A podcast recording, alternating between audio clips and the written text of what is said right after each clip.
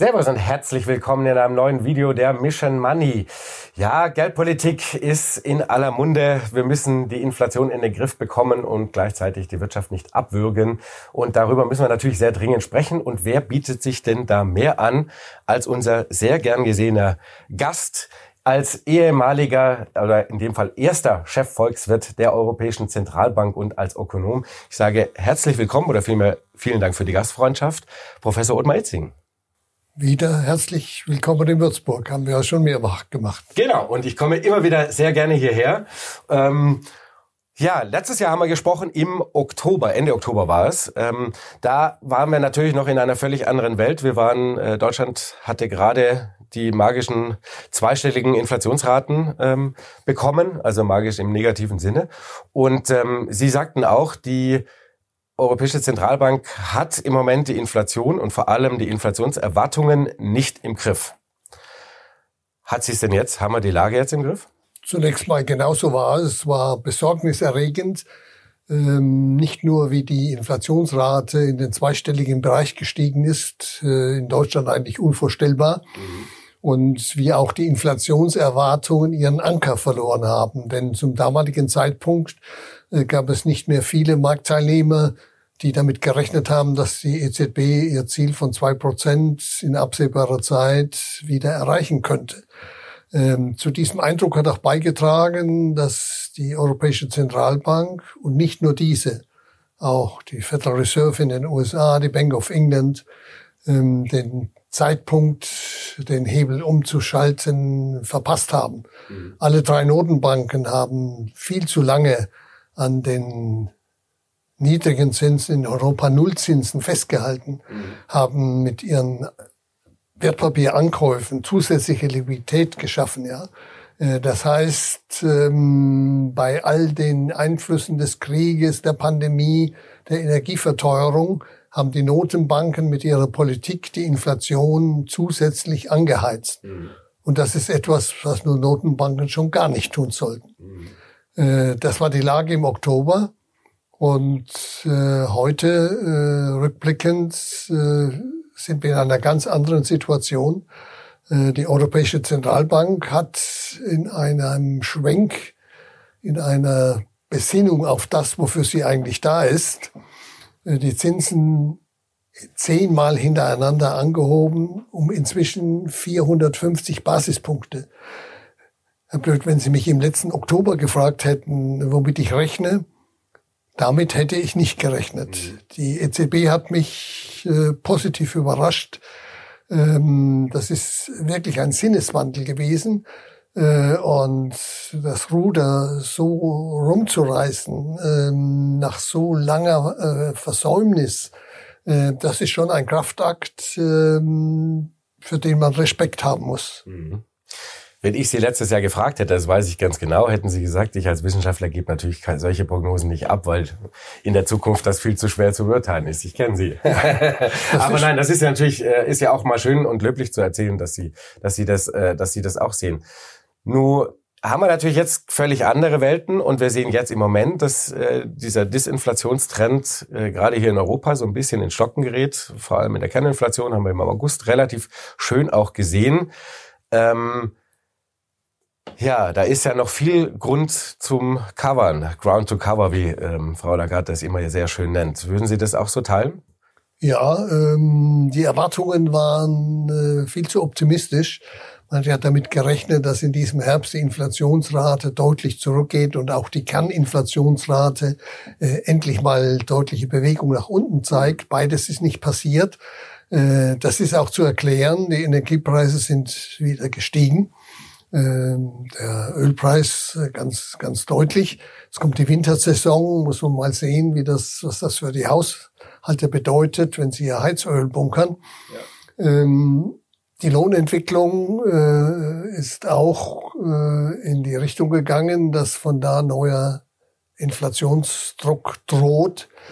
Mhm. Äh, das gilt vor allem für die Dienstleistungen, die ja sehr lohnintensiv sind ähm, und wenn Sie schauen, wie die Kommunen etwa ihre Gebühren erhöhen, wie die Bahn, mit der Sie gerade verspätet aus ja. München gekommen genau. sind, äh, die Preise erhöht. Äh, hier schlagen sich die Dienstleistungs die Dienstleistungspreise eben besonders deutlich nieder. Äh, in Deutschland gab es ja zweistellige Lohnerhöhungen. Das ist verständlich vor dem Hintergrund der hohen Inflation. Den reale Einkommens Einbußen, die die Menschen haben hinnehmen müssen. Ja. Äh, aber nichtsdestotrotz, gerade bei den Dienstleistungen schlägt das allmählich durch und droht den Disinflationsprozess zumindest zu verlangsamen. Mhm. Jetzt gibt's ja doch, wenn man auch die quasi rund um die um die letzte ähm, EZB-Zinsentscheidung herumgeht und jetzt die letzten Tage, seitdem jetzt mal alle äh, Notenbanker so langsam aber sicher wieder in der Öffentlichkeit äh, auftauchen, hat man schon ein bisschen den Eindruck, dass ähm, ich sag mal, die Tauben ein wenig, zumindest in der Außenkommunikation, ein wenig die Oberhand gewinnen. Gab jetzt doch einige Stimmen aus Frankreich, aus Spanien, ich glaube Lettland war es, äh, ist ja, wir brauchen ja nicht auf die einzelne Person, jeder hat ja, darf ja auch da seine und soll ja seine Meinung haben. Ähm, trotzdem hat man so ein bisschen den Eindruck, die Tauben übernehmen ein wenig mehr die Kontrolle im Sinne von, naja, also wir, wir haben ja viel erreicht und lasst uns doch mal mehr schauen, ob das jetzt ausreicht. Könnte das ein bisschen ein gefährliches Spiel sein, wenn wir gerade in den Herbst reingehen, nur wenn man da vielleicht auch mal dann irgendwann ein paar Basiseffekte auch mal irgendwann positive sieht, ähm, im Sinne von, wir sind da wirklich schon durch? Oder ist das schon ein riskantes Spiel? Für die gegenwärtige Situation würde ich jetzt eigentlich das Bild von den Falken und Tauben nicht verwenden, und zwar aus folgendem Grund. Mhm. Ähm, über viele Monate und Sitzungen des Rates der EZB war es klar, wohin die Reise geht. Ja. Zinserhöhungen und äh, das ist mehr oder weniger auch einvernehmlich äh, beschlossen worden. Mhm. Ähm, mit der Abschwächung der Konjunktur, mit dem Anstieg der Zinsen, mit dem Rückgang der Inflation von zweistelligen Raten hat sich das wirtschaftliche Umfeld verändert. Mhm. Und dann war zu erwarten, dass allmählich der Punkt kommt, wo man allgemein diskutieren muss, ist das schon genug mit unseren Zinserhöhungen oder müssen wir noch weitergehen? Mhm. Das ist äh, jenseits von Falken und Tauben eine zwangsläufige Überlegung. Das ist ja auch sinnvoll. Ja. Das ist ja auch sinnvoll. Und ähm, schon in den letzten beiden Sitzungen der EZB war klar, äh, dass die Notenbank so allmählich an den Punkt kommt, wo man sagt, ähm, so klar ist die Lage nicht mehr. Mhm. Wo ist das größere Risiko? Ja. Dass wir in den Zinserhöhungen noch weitergehen und zu weit gehen oder dass wir zu früh die Inflationsbekämpfung abbrechen. Mhm. Das ist ein Abwägungsprozess, äh, bei dem es äh, jenseits von Falken und Tauben äh, vernünftig ist, darüber nachzudenken, zu diskutieren. Und in der letzten Sitzung, wie die Präsidentin ja in der Pressekonferenz erklärt hat, äh, ist man schon einvernehmlich noch, einvernehmlich heißt nicht einstimmig, ja. stimmen ja nicht ab, äh, zu dieser Zinserhöhung gekommen. Aber äh, die Erklärung dafür ist eben sehr viel moderater ausgefallen, sehr viel differenzierter, als das lange der Fall war. Also ich halte das für einen ganz normalen, normalen Prozess. Ja. Äh, wenn ich mich sozusagen in diese Situation versetze, äh, dann hätte ich etwa als Chefvolkswirt auch gesagt, also die Situation ist anders. So einfach ist die Lage nicht mehr.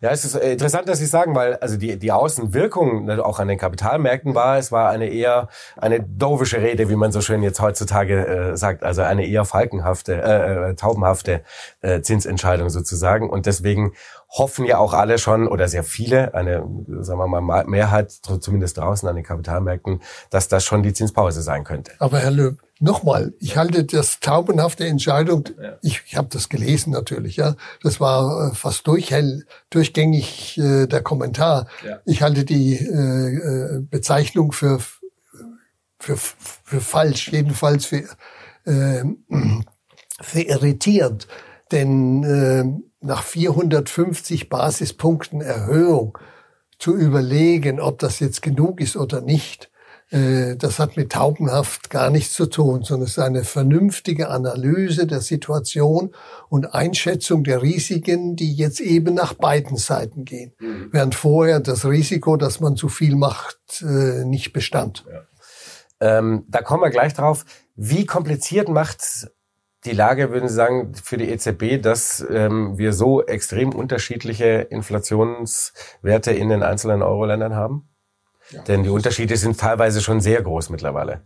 Krass, so krass wie noch nie bei der Inflationsrate.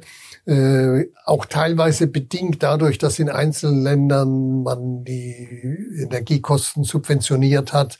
Ja. Äh, dann wird das plötzlich ausgesetzt, dann gibt es Riesensprünge in der nationalen Inflationsrate. Äh, dahinter steckt also nicht zuletzt auch der unterschiedliche Umgang mhm. mit dem Ukraine-Krieg, den Krieg der Russen gegen die Ukraine und äh, den damit verbundenen Verteuerungen am Energiemarkt. Aber das ist schon richtig. Äh, die EZB war von Anfang an ja mit der Lage konfrontiert, dass zunächst in elf und dann in 19 Ländern die Entwicklung nicht völlig synchron läuft. Ja. Ähm, das berühmte Wort von ein Zins muss für alle gelten, one size has to fit all, ja. äh, fasst das Problem, mit dem sich die EZB konfrontiert sieht, in einem Satz, Satz zusammen. Aber im Moment bei der Inflationsrate driften die Länder eben besonders weit auseinander.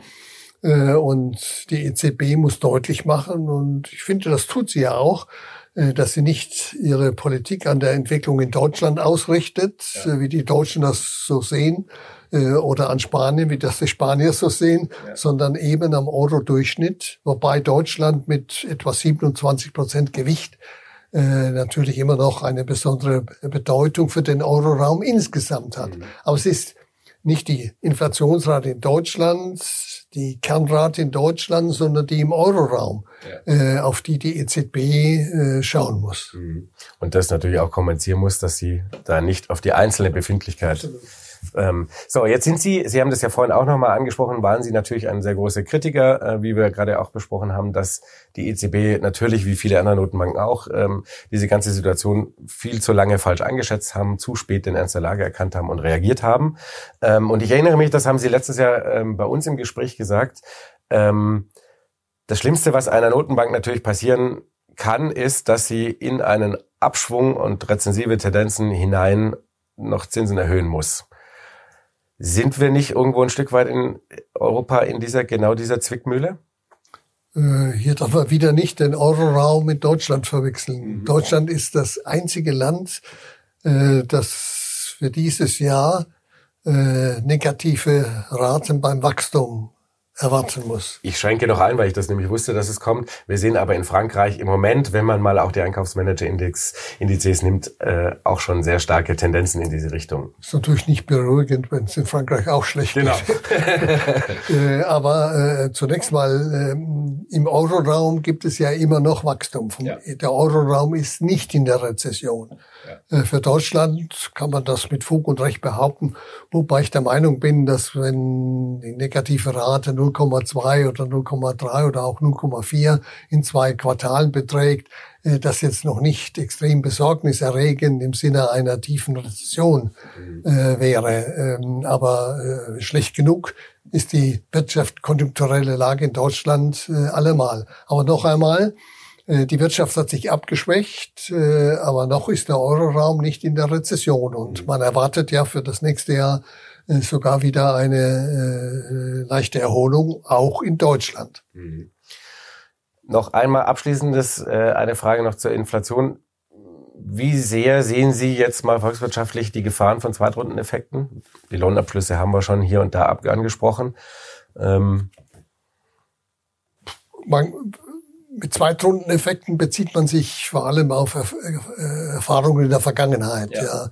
Denken Sie in Deutschland äh, 1973 die Klunkerrunde, ja, Inflation war gestiegen und dann sind die Löhne explodiert äh, und das ist so weitergegangen.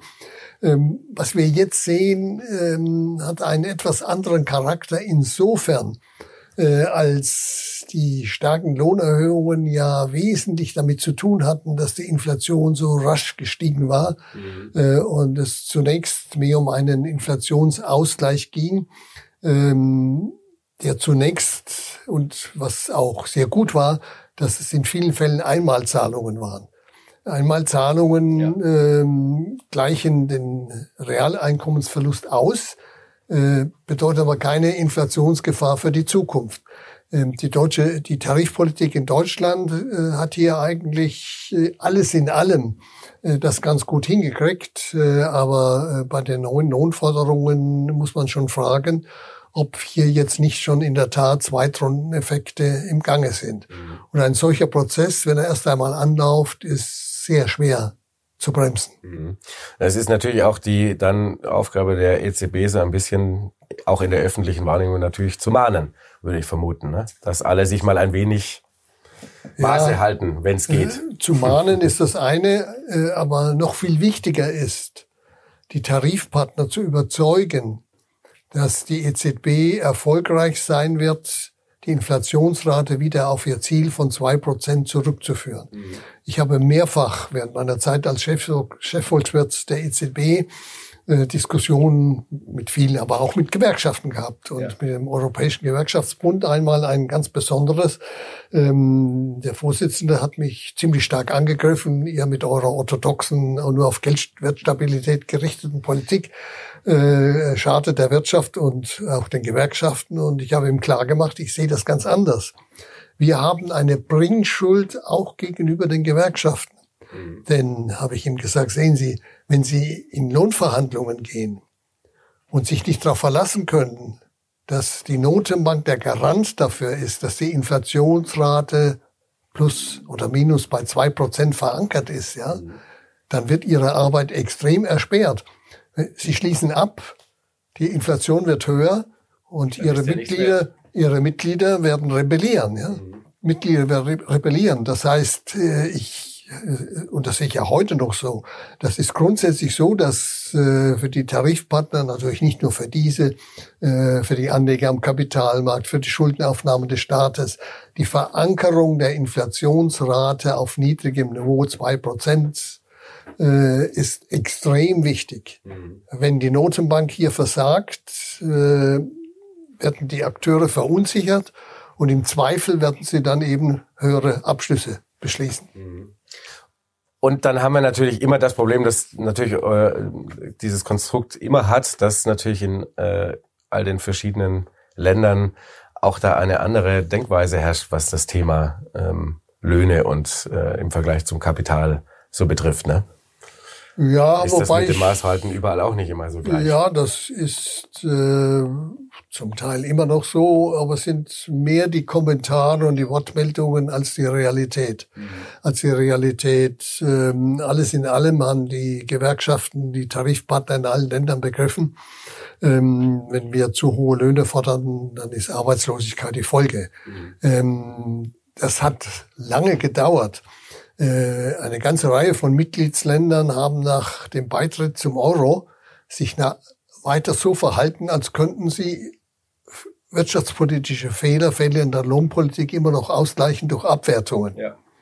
Hm? Portugal zum Beispiel, ja, mhm. hat, nachdem man sich sehr angestrengt hat, in die Währungsunion aufgenommen zu werden, danach sozusagen die Reformflügel äh, ja, hängen lassen. Man hat die Löhne stark erhöht. Mhm.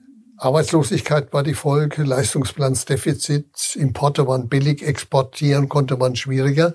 Und dann hat man die bittere Lektion gelernt, mhm. denn die Möglichkeit, den Escudo abzuwerten, zurück auf äh, das Karree 1 beim Schach, ja. äh, das gab es eben nicht mehr. Aber das muss erst mal wirklich in die Köpfe eingehen und sich in den Verhaltensweisen niederschlagen. Und gegenüber der Anfangsphase der Währungsunion, denke ich, ähm, können wir schon einen wesentlichen Fortschritt verzeichnen. Mhm. Aber man hat trotz allem immer noch den Eindruck, dass sehr viele Länder um uns herum und wahrscheinlich auch wir Deutschen ähm, sehr uns auf uns selber konzentrieren, was das Thema angeht und sagen, ja, irgendwie wird irgendwer äh, in der Europäischen Zentralbank dann schon richten. Den Eindruck habe ich schon. Ja, das ist vor allem äh, das Verhalten der Finanzpolitik in vielen Ländern. Ja, nicht äh, so sehr, nicht die, die Tarifpartner, die wissen, dass für sie am besten ist, wenn die Währung stabil bleibt.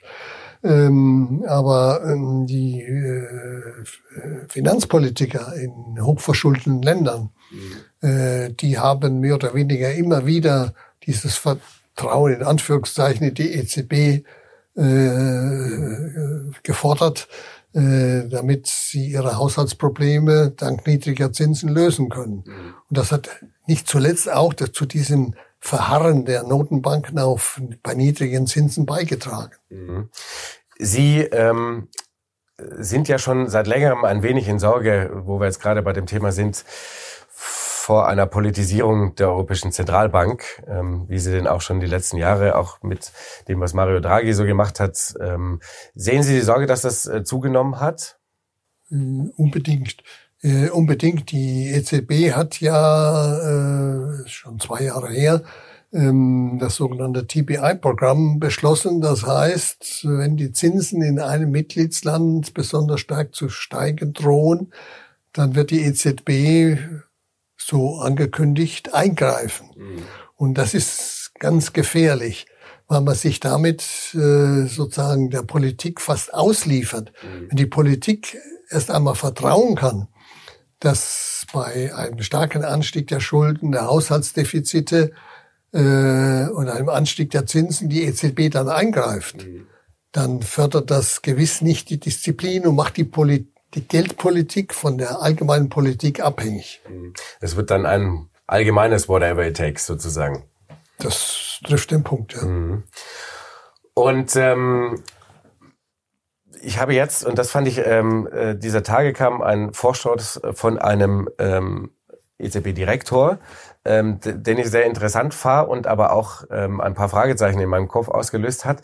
Ähm, denn es ging natürlich erstmal darum, dass ähm, also die, die Staaten der Mitgliedsländer ja ein bisschen den Schulterschluss auch mit der Geldpolitik machen sollten und eben nicht dagegen arbeiten.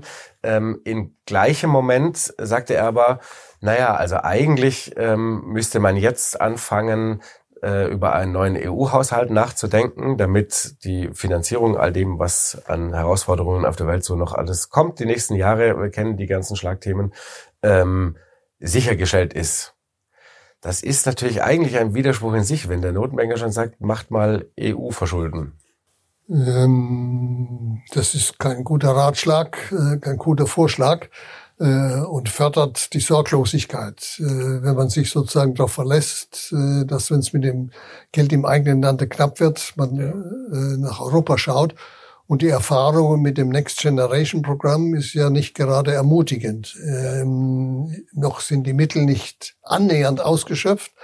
Äh, noch liefern viele Länder äh, nicht glaubwürdige Programme, äh, dass das Geld aus Europa wirklich äh, sinnvoll eingesetzt wird. Mhm. Äh, ich meine, diese Erfahrungen äh, ermutigen nicht, hier weiterzugehen. Und am Ende muss man immer bedenken, was die Europäische Währungsunion ist und was sie nicht ist. Sie ist ein Zusammenschluss von Staaten, die ihre Geldpolitik auf die EZB übertragen haben, ihre Währungen im Euro aufgehen haben lassen. Mhm. Äh, aber es ist keine politische Union. Und der Kern des Politischen ist immer bei den öffentlichen Finanzen. Mhm. Und solange äh, die Währungsunion äh, keine politische Union ist, muss die Souveränität über die nationale Finanzpolitik bei den nationalen Parlamenten äh, bleiben, die ja ihren Politikern gegenüber verantwortlich mhm. sind, ja, und sich hüten werden, in der Verschuldung als, allzu weit zu gehen, weil sie von dem Wählern dann bestraft werden. Und dieser Mechanismus besteht nicht auf der europäischen Ebene. Und dann besteht eben die große Gefahr, ähm, dass das Ausgeben von der Finanzierung, äh, die, diese Verankerung wegfällt. Mhm. Es ist ja, ich meine, es ist ja genau das, was Sie äh, vorhin auch schon sagten, mit ähm, wenn die Staaten dann eben sich darauf verlassen, dass die EZB dann im Zweifel schon helfen wird. Das ist ja das mit Next Generation genau das Gleiche. Man hat einmal jetzt dieses Tor aufgemacht. Aha, wir können uns quasi als Europäische Union ja doch verschulden, wenn wir nur irgendwie uns eine Notlösung überlegen und wenn dieser Kanal einmal offen ist. Und das ist genau diese Debatte, dass man eben die Nach den Nachfolger von diesem Next Generation, wie auch immer geartet, ähm, dann nochmal auspackt. Ne? Das ist ja genau dieses Ding. Wenn man einmal dieses Türchen aufgemacht hat, laufen alle dadurch. So ist es. Und das ist ein ziemlich gefährliches Spiel. Ja, weil es äh, die Zustimmung zu Europa untergräbt, weil es in den einzelnen Ländern Missmut schürt. Äh, wir, wir, wir müssen Steuern zahlen für eine Verschuldung der äh, EU. Äh, Ausgaben in Ländern, äh, mit denen wir nicht einverstanden sind. Diese Kontrolle fehlt und die muss fehlen, mhm. denn die nationale Finanzpolitik kann nur bedingt sozusagen unter europäischer Kontrolle sein. Mhm. Ähm, ist, der Deutsche Bundestag äh, wird sich aus Brüssel nicht vorschreiben lassen, wie hoch die Steuersätze in Deutschland aussehen sollen. Mhm. Gut, man könnte sagen, dass der Vorschuss natürlich von jemand kommt, der demnächst ähm, den Kreis der EZB-Direktoren verlässt und zurück nach Italien geht und da ein anderes nationales Amt hat und deswegen natürlich da auch andere Interessen wahrscheinlich wahrnehmen wird. Ähm, aber wenn die, der Elefant mal im Raum ist, ja. Das ist natürlich. Ich will mich dazu Personalie nicht äußern. nein, nein, das ist, geht, es geht nur um den Gedankengang. Es ist nicht ja. die, die Personalie an sich, ja. sondern natürlich um die Idee. Wenn dieser Klar. Elefant mal im Raum ist, dann ist er halt auch ähm, am Ende des Tages schwer rauszubekommen. Ähm, wie groß sehen wir, haben die Politisierung natürlich auch von innen jetzt so ein bisschen besprochen. Ähm, wie groß ist die Gefahr von außen? Also ich meine, dieses Thema trieb natürlich die EZB um seit dem ersten Tag, ähm, seitdem sie gegründet ist und davor auch schon. Ähm, aber es nimmt dann doch irgendwie doch massiver wieder zu. In schwierigen Phasen ist das nicht, nicht überraschend. Äh, äh, damit muss eine Notenbank rechnen und äh, damit muss sie umgehen. Ja. Sie ist ja unabhängig gemacht worden, äh, genau deswegen, dass sie auf politischen Druck äh, nicht reagiert. Im Vertrag steht ja, das haben die meisten vergessen, da steht ja nicht nur, äh, dass die, Re dass die Notenbank äh, auf äh, Weisungen, auf äh, Vorschläge, auf Anregungen der Regierung nicht reagieren darf, sondern dass den Mitgliedstaaten verboten ist, zu versuchen, politischen Druck auszuüben. Das ist verboten. Mhm. Ähm, ich kann nicht sehen, dass sich da alle dran halten. Ich glaube, das ist, wie Sie sagen, das hat, hat nur jeder vergessen. Oder keiner hat es ihm beim Briefing gesagt, als ihnen die Ämter gekommen sind, in denen sie jetzt sind. Ja. Die waren ja damals noch nicht politisch aktiv alle. Nein, äh, und äh, es gibt auch Leute, bei denen das nicht nutzt. Mhm, das stimmt. ähm, aber weil wir, was wir vorhin auch so ein bisschen skizziert haben, verliert die EZB hier hin und wieder die Eindeutigkeit ihres Mandates so ein ganz klein bisschen aus dem Auge? Ähm, dieser Prozess ist äh, im Moment, äh, wie ich sehe, und das begrüße ich, ähm, unterbrochen. Mhm. Ähm, die EZB ist in politisches Fahrwasser geraten äh, auf der Ebene der Anleihekäufe. Ja. Äh, sie hat weitgehend dort Aufgaben der Finanzpolitik übernommen. Sie hat die Grenze zwischen Finanzpolitik und Ge äh, Geldpolitik überschritten. Das ist ganz eindeutig. Äh, und das bedeutet natürlich indirekt eine Politisierung der Entscheidungen. Ja. Das ist die eine Ebene. Die andere Ebene ist die, dass die EZB zunächst einmal mit neuen Aufgaben befrachtet wurde. Ich würde sagen, überfrachtet. Mhm äh, die Bankenaufsicht, die makropotenzielle Aufsicht äh, schon problematisch genug. Ähm, und dann hat die EZB sich selbst noch äh, deutlich äh, vorgewagt in Richtung, ich drück's mal kurz aus, grüner Geldpolitik. Ja. Das halte ich für eine Aufgabe, die bei der Politik bleiben muss, mhm. Äh, die verantwortet werden muss vor den Parlamenten. Vor den Parlamenten. Die EZB kann im Rahmen des Einsatzes ihrer auf Stabilität des Geldes gerichteten äh, Entscheidungen äh, auch etwas beitragen, indem sie mit ihren Anlagen sozusagen äh, Nachhaltigkeitsgesichtspunkte berücksichtigt. Aber diese Einflussmöglichkeit ist begrenzt. Mhm. Und äh, den Eindruck zu erwecken, sie hätte hier eine wichtige Aufgabe zu erfüllen, ist äh, schon deswegen ganz gefährlich, weil die EZB etwas verspricht, was sie nicht halten kann. Ja, Dafür also nicht halten darf, muss man ja, ja sagen. Das, völlig richtig. Können ja. mutmaßlich schon, aber ja. eigentlich nicht darf. Auch nicht können, auch nicht können. Was sie tun kann, äh, ist marginal. Mhm. Äh, selbst wenn sie zu weit geht, ist das immer noch marginal. Ja. Äh, und das nicht dürfen äh, für eine unabhängige Notenbank ist noch sehr viel wichtiger. Mhm. Wie sehr würden Sie sagen, ähm, arbeitet im Moment die Fiskalpolitik gegen die Geldpolitik in Europa noch? Denn wir haben ja schon sehr viele, also auf nationaler Ebene, schon sehr viele Programme am Laufen, die im Prinzip das Gegenteil von dem bewirkt, was man ja eigentlich notenbandseitig machen möchte. Ist in den USA dasselbe in Grün, aber Gut, gut, dass Sie das ansprechen. Gut, dass Sie es ansprechen. Äh, in der Pandemie haben die Staaten in der ganzen Welt sozusagen das Füllhorn ausgeschüttet, ja. ja. Äh, möglichst jeden Einkommensverlust äh, zu ja, kompensieren, äh, Unternehmen äh, zu finanzieren äh, und so weiter. Äh, in den USA ist das noch viel stärker gegangen. Mhm. Larry Summers, der ehemalige Finanzminister und ähm, Präsident von Harvard, ähm, der hat das auf den Nenner gebracht, das ist die unverantwortlichste Finanzpolitik, die er je gesehen hat. Und das ist ein Ökonom, der sonst mit dem Schuldenmachen äh, keine allzu großen Probleme hat. Ja. Nur um die Dimension mal zu beschreiben.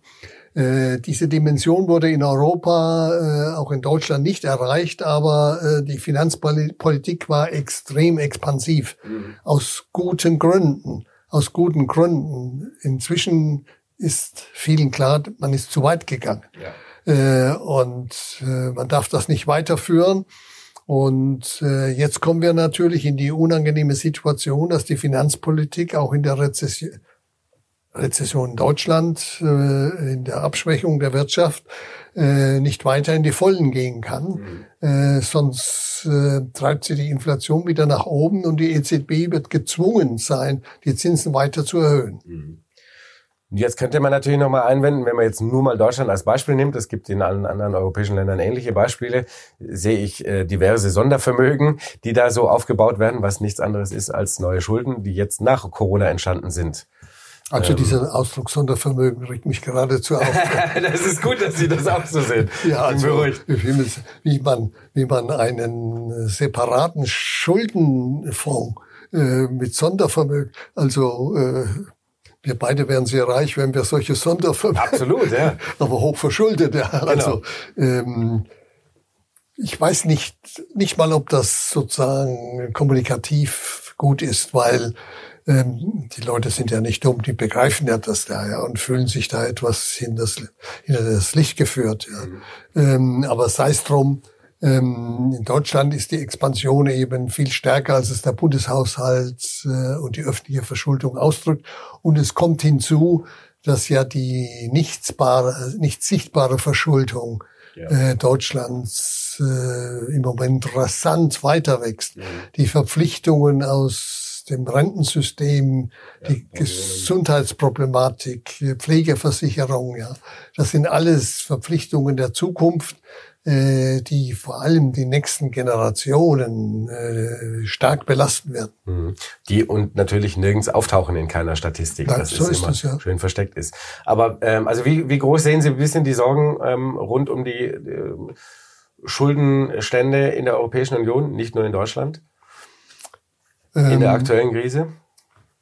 Sie haben gerade gesagt, das sieht man in keiner Statistik. Mhm. Ich halte es geradezu für einen Skandal, dass diese 750 Milliarden aus dem Next Generation Fonds in keiner Statistik auftauchen. Ja. Das ist nicht äh, sozusagen versteckte, implizite Staatsschuld wie die Verpflichtungen aus dem Rentensystem, sondern das ist Schuldenaufnahme ja, mhm. am Markt. Äh, das kommt weder in den europäischen Statistiken noch etwa in Deutschland mit den Verpflichtungen, die Deutschland hier eingeht für die Zukunft, mhm. äh, vor. Das heißt, auch hier äh, gibt äh, die Schuldenstatistik etwa Deutschlands äh, kein vollständiges Bild. Mhm. Und das gilt natürlich für alle anderen so äh, Länder natürlich auch dazu. Ja. Genau, aber dann kommen wir nochmal quasi zurück auf die Schuldenfrage. Ähm, wie besorgt sind Sie, was die Schuldenstände und die Schuldenpolitik auch in den anderen Ländern angeht? Ich habe mal die Verschuldung Italiens als Damoklesschwert genau, ich über der mich. Europäischen äh, Union bezeichnet, ähm, äh, während Griechenland sich äh, dank der Solidarität oder der Hilfe, besser gesagt, äh, aller ja. anderen äh, allmählich herausarbeitet aus dem Schuldensumpf, wohlgemerkt, nur deswegen, weil äh, seine Schulden gestreckt wurden über 40, 50 Jahre mhm. zu außerordentlich niedrigen Zinsen. Das ist nicht wiederholbar. Mhm. Das ist nicht wiederholbar.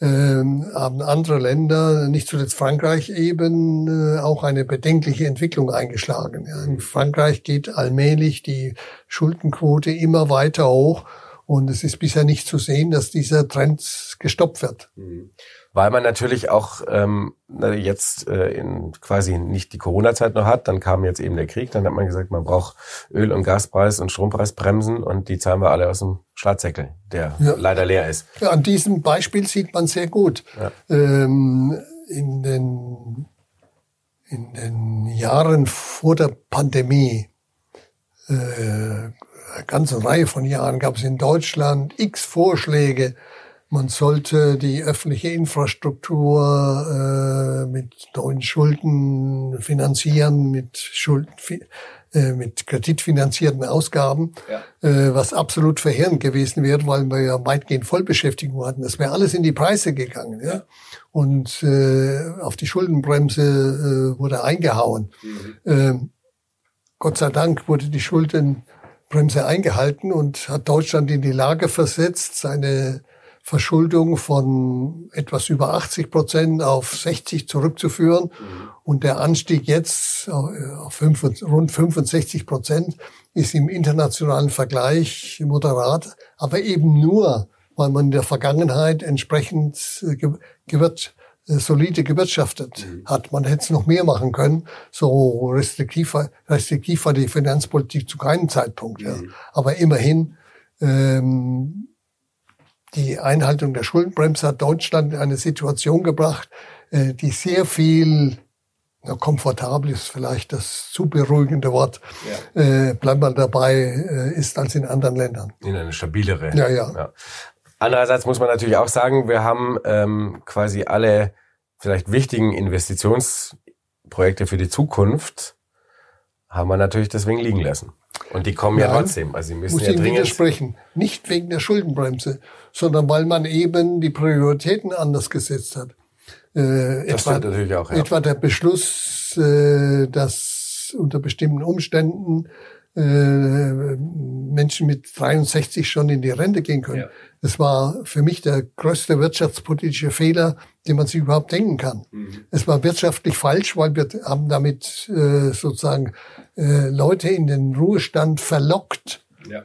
Die möglicherweise noch gerne weitergearbeitet hätten, die die Unternehmen dringend brauchen, Fachkräftemangel. Ja, mhm. wir haben sie sozusagen äh, vor eine Wahl gestellt, bei der sie gesagt haben, also diesem Angebot, ich bei der Mafia heißt es, äh, kann man nicht widerstehen, ja. Genau. Widerstehen, ja.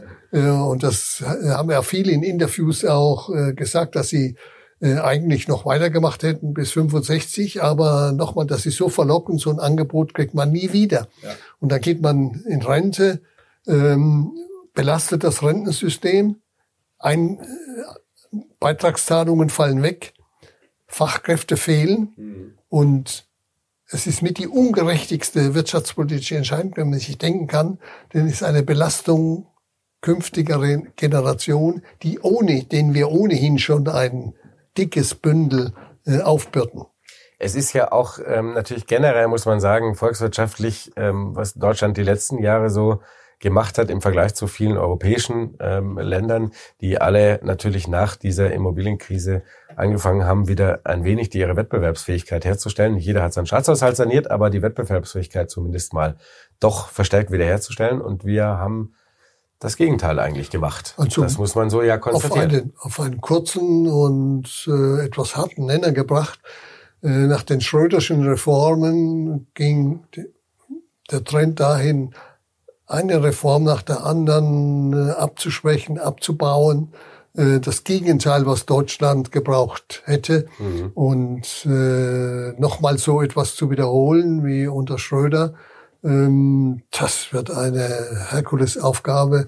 Und ich sehe nicht, welche Partei bereit stünde, vor allem nach den Erfahrungen, die die SPD damit gemacht hat. Mhm. Aber äh, so eine Form der, man nennt das jetzt dann Agenda 2030, weil es zeitlich gerade zufällig gut passt, aber äh, es wäre dringend nötig, so eine Strukturreform volkswirtschaftlich betrachtet. Das sehe ich auch so. Mhm.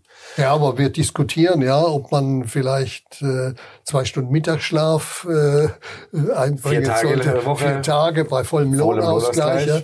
Äh, das heißt, ähm, vor diesem Hintergrund der wirtschaftlichen Schwierigkeiten der Lage, in der Deutschland ist, ja, wenn der Economist sagt, der kranke Mann Deutschlands äh, vor 20 Jahren war das schon mal die Überschrift. Ja. Äh, das geht bei dem hohen Potenzial, das das Land hat, einen Schritt vielleicht zu weit, aber beschreibt doch die Bedrohung, die für unsere Wettbewerbsfähigkeit nicht mehr zu übersehen ist. In einer solchen Lage solche Diskussionen überhaupt noch zu haben, äh, zeigt, wie abwegig äh, wie die Mentalität sozusagen verdorben ist. Ich, ähm, ich würde mal auch sagen, warum natürlich auch dieses Bild immer weiter ein bisschen geprägt wird und ausdiskutiert wird, ist natürlich, dass wir gerade in, vor diesem Hintergrund dieses demografischen Wandels natürlich im Moment äh, fehlt ein wenig auch selbst vielen Volkswirten die Fantasie, wo so wahnsinnig viel Potenzialwachstum herkommen sollte. Und das ist natürlich, viele Länder in Europa sind demografisch jetzt nicht so viel besser wie wir. Das heißt, wir haben natürlich auch äh, eine permanente Wettbewerbssituation um noch arbeitsfähig und willige Menschen. Das Produktionspotenzial in Europa ist grosso modo 0,5 Prozent. Ja, mhm. Das ist sozusagen das, was im Moment nachhaltig möglich ist. Ja? ja. Und äh, es ist natürlich der Demografiefaktor ein wichtiger Punkt, äh, aber eben nicht nur. Es ist vor allem die Investitionstätigkeit, ja. äh, die lahmt. Und Deutschland ist bei den öffentlichen Investitionen ganz hinten dran. Und noch einmal nicht wegen der Schuldenbremse, sondern weil man die Prioritäten anders falsch gesetzt hat mhm. mehr Konsum. Und am Arbeitsmarkt äh, mit dem Bürgergeld, äh, ich meine, äh, je nachdem, Haushalt mit zwei Kindern, drei Kindern und so weiter, äh, die Grenze, äh, dass es uninteressant ist zu arbeiten, äh, wird immer schmaler. Ja? Mhm. Und das ist das Gegenteil, was Schröder damals gemacht hat, ja. und das Gegenteil, was wir jetzt brauchen. Mhm. Ich mache nochmal einen Schritt zurück zur ähm, Europäischen Zentralbank, äh, weil es ein, ein, großes Thema ist, natürlich mit der Fragestellung, ähm, wie, wann, wo sind wir denn am, am richtigen Ende des Zinses angekommen? Keine Angst, Sie brauchen keine Prognose machen, aber es ist natürlich eine schöne, immer trotzdem eine interessante Diskussion. Ähm, wir haben letztes Jahr darüber diskutiert, natürlich mit dem Thema positiver Realzins, mindestens mal auf die Kerninflation oder eben gleichgewichtet äh, und die Fragestellung, ob das eben ausreicht. Ähm, woran kann man denn aus Notenbank-Sicht so ein bisschen ausmachen, dass wir an einem Ziel angekommen sind, gerade weil man ja weiß, dass ein Zinseffekt eben sehr lange braucht, bis er in der Volkswirtschaft sich niederschlägt. Ich habe ja vorhin schon darauf verwiesen, wie schwierig das ist. Ja, also ähm, das äh, äh, fordert ähm, die Qualität, die, auch die Fantasie der Ökonomen aufs, aufs Äußerste, aufs Äußerste. Das ist nicht einfach zu beantworten. Schon, was Sie angesprochen haben, wie viel von den Zinserhöhungen hat schon durchgewirkt. Ja. Äh, bei den Preisen rechnet man mit einer Wirkungsverzögerung und einem Timelag von etwa anderthalb Jahren. Ja. Mhm. Äh, das heißt, hier ist noch viel Wirkung in der Pipeline. Ja. In der Pipeline. Ähm, wenn man weitergehen äh, wird in den Zinserhöhungen, wie stark würde das die Wirtschaft absprechen? Bricht das sozusagen die wirtschaftliche Konjunktur völlig ab? Äh, wie hoch ist das Risiko, wenn man nicht weit genug geht und nochmal erhöhen muss? Nochmal, ich bin wieder bei dem Punkt entscheidend, die Verankerung der Inflationserwartungen. Ja. Und äh, die Analyse fällt eben, äh, ist ganz schwierig, ganz schwierig, aber äh, es gibt keinen Grund dazu verzagen. Ähm, es gibt ja den Apparat, es gibt die Modelle, die man nach wie vor braucht, äh, die man aber vernünftig einschätzen muss, anwenden muss, nicht modellgläubig. Äh, so wie das quasi im, zu Beginn dieser Inflationsphase war? Das kann man wohl sagen, ja, mhm. das kann man wohl sagen. So, also dann bleiben da noch ziemlich große Herausforderungen. Die Frage ist halt, und da komme ich jetzt nochmal auf diese ganze Thematik zurück, an Herausforderungen, die die europäischen Staaten in den nächsten Jahren und Jahrzehnten haben, an nicht nur Demografie und Dekarbonisierung und so weiter und so fort. Ähm, hat, schwingt das nicht am Ende des Tages bei einer europäischen Zentralbank doch ein bisschen mit, dass ähm, die, die, für die Staaten es einfach relativ unangenehm wird, das Schuldenthema im Griff zu haben bei einem Zinssatz von jenseits von Gut und Böse? Auch wenn das Mandat ein anderes ist? Die Situation, die Sie beschreiben, äh, zeigt, äh, welche Problematik vor uns steht. Ja? Die EZB wird unter erheblichen und zunehmenden politischen Druck geraten.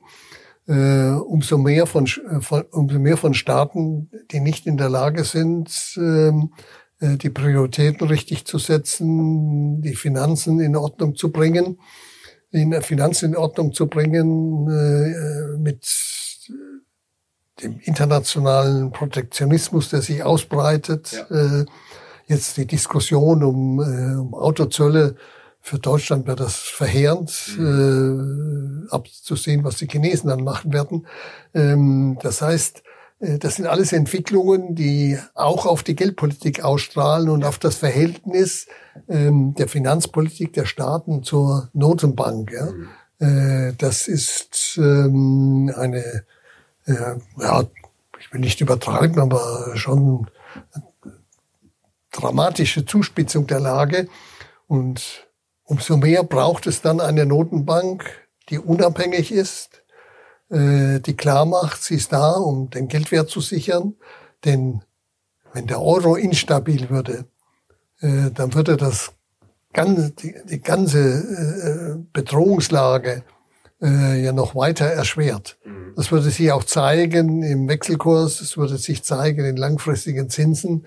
Ähm, das heißt, äh, in einer solchen Lage ist eine unabhängige Notenbank besonders notwendig und gefordert. Mhm. Da stellt sich natürlich am Ende die Frage, hätte dann Frau Merkel mit ihrer ein wenig vielleicht flapsigen Formulierung, scheitert der Euro, scheitert Europa, dann doch recht? Fragezeichen? Also davon habe ich noch nie was gehalten. Ja. Äh, von, dieser, von dieser Aussage, Europa ist mehr als der Euro.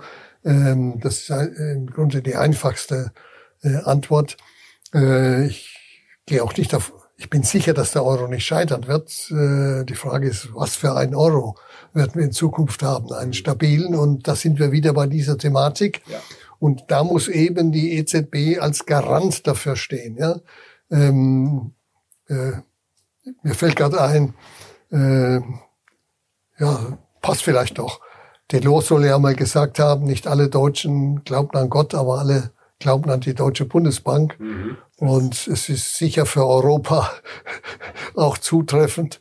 Äh, ob der Glaube an die EZB mit dem Glauben an die Bundesbank vergleichbar ist, lassen wir mal dahingestellt. Aber das Vertrauen in die Notenbank und in die Stabilität des Euro ist ein ganz wichtiges Element für die Stabilität in Europa, auch politisch. Mhm. Und dafür haben wir Menschen wie Sie, die von außen immer wieder mahnen, damit alle zuhören und es nicht tausend Sondertöpfchen gibt, die den Euro in Zukunft weich machen. Herr Essing, vielen Dank für das Gespräch. Das war ein interessantes Gespräch. Hat mich auch sehr gefreut. Und ihr, liebe Freunde, hoffe, ich habt, äh, ihr konntet einiges mitnehmen bei diesem Lehrstück über europäische Geldpolitik und wo unsere Risiken und äh, Hausaufgaben liegen und auch wo unsere Chancen sind, denn das geht uns alle ja was an. Schreibt es gerne in die Kommentare, wie ihr denn die Zukunft des Euros so seht. Ansonsten vielen Dank fürs Zuschauen, Ihnen vielen Dank für die Gastfreundschaft und äh, wir sehen uns nächste Woche wieder. Bis dahin. Ciao. Thank you.